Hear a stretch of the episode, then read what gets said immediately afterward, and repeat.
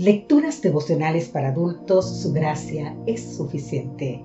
Cortesía del Departamento de Comunicaciones de la Iglesia Dentista del Séptimo Día Gascoy en Santo Domingo, capital de la República Dominicana.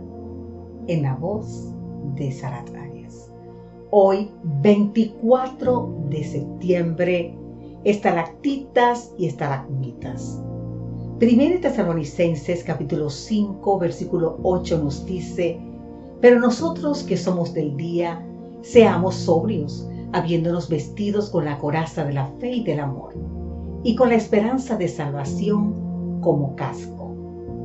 Las estalactitas y las estalagmitas son formaciones que se encuentran en cuevas, grutas o cavernas y son producidas por un fenómeno llamado precipitación química.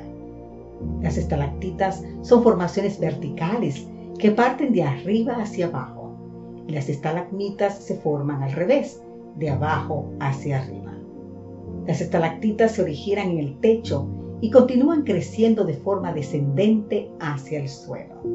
Son formaciones rocosas que tienen en el centro un conducto por el que circula el agua con los minerales y que con su goteo produce la formación de las estalagmitas.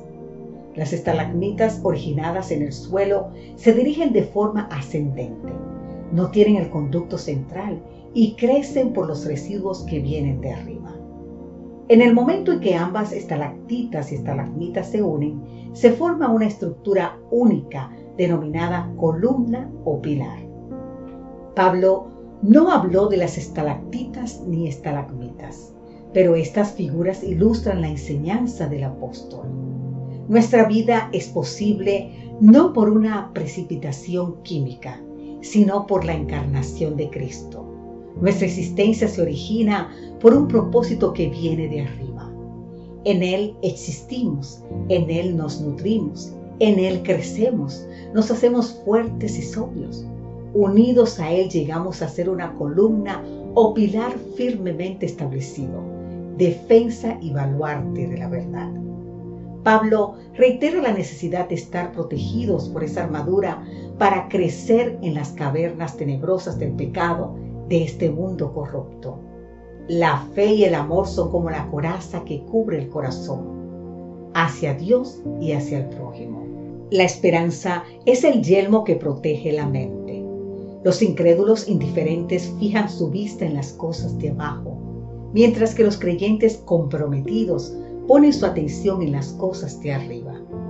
La perspectiva que uno tiene de la vida determina el resultado que se obtiene. Y cuando esta perspectiva mira hacia lo alto, un buen resultado está asegurado. Así dice W. Whisper. Reconozcamos nuestra absoluta dependencia del Señor. Solo en Él somos fuertes y firmes a fin de vivir como hijos de la luz, sobriamente, dependiendo permanentemente, obedeciendo fielmente, siendo un pilar y una columna para sostener a otros.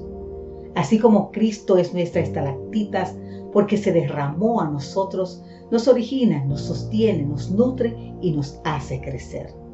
Nosotros también podemos ser las estalactitas que nos derramamos hacia muchos, llevando nutrientes salvíficos de amor fe y esperanza, produciendo nuevas estalagmitas. Que Dios hoy te bendiga en gran manera.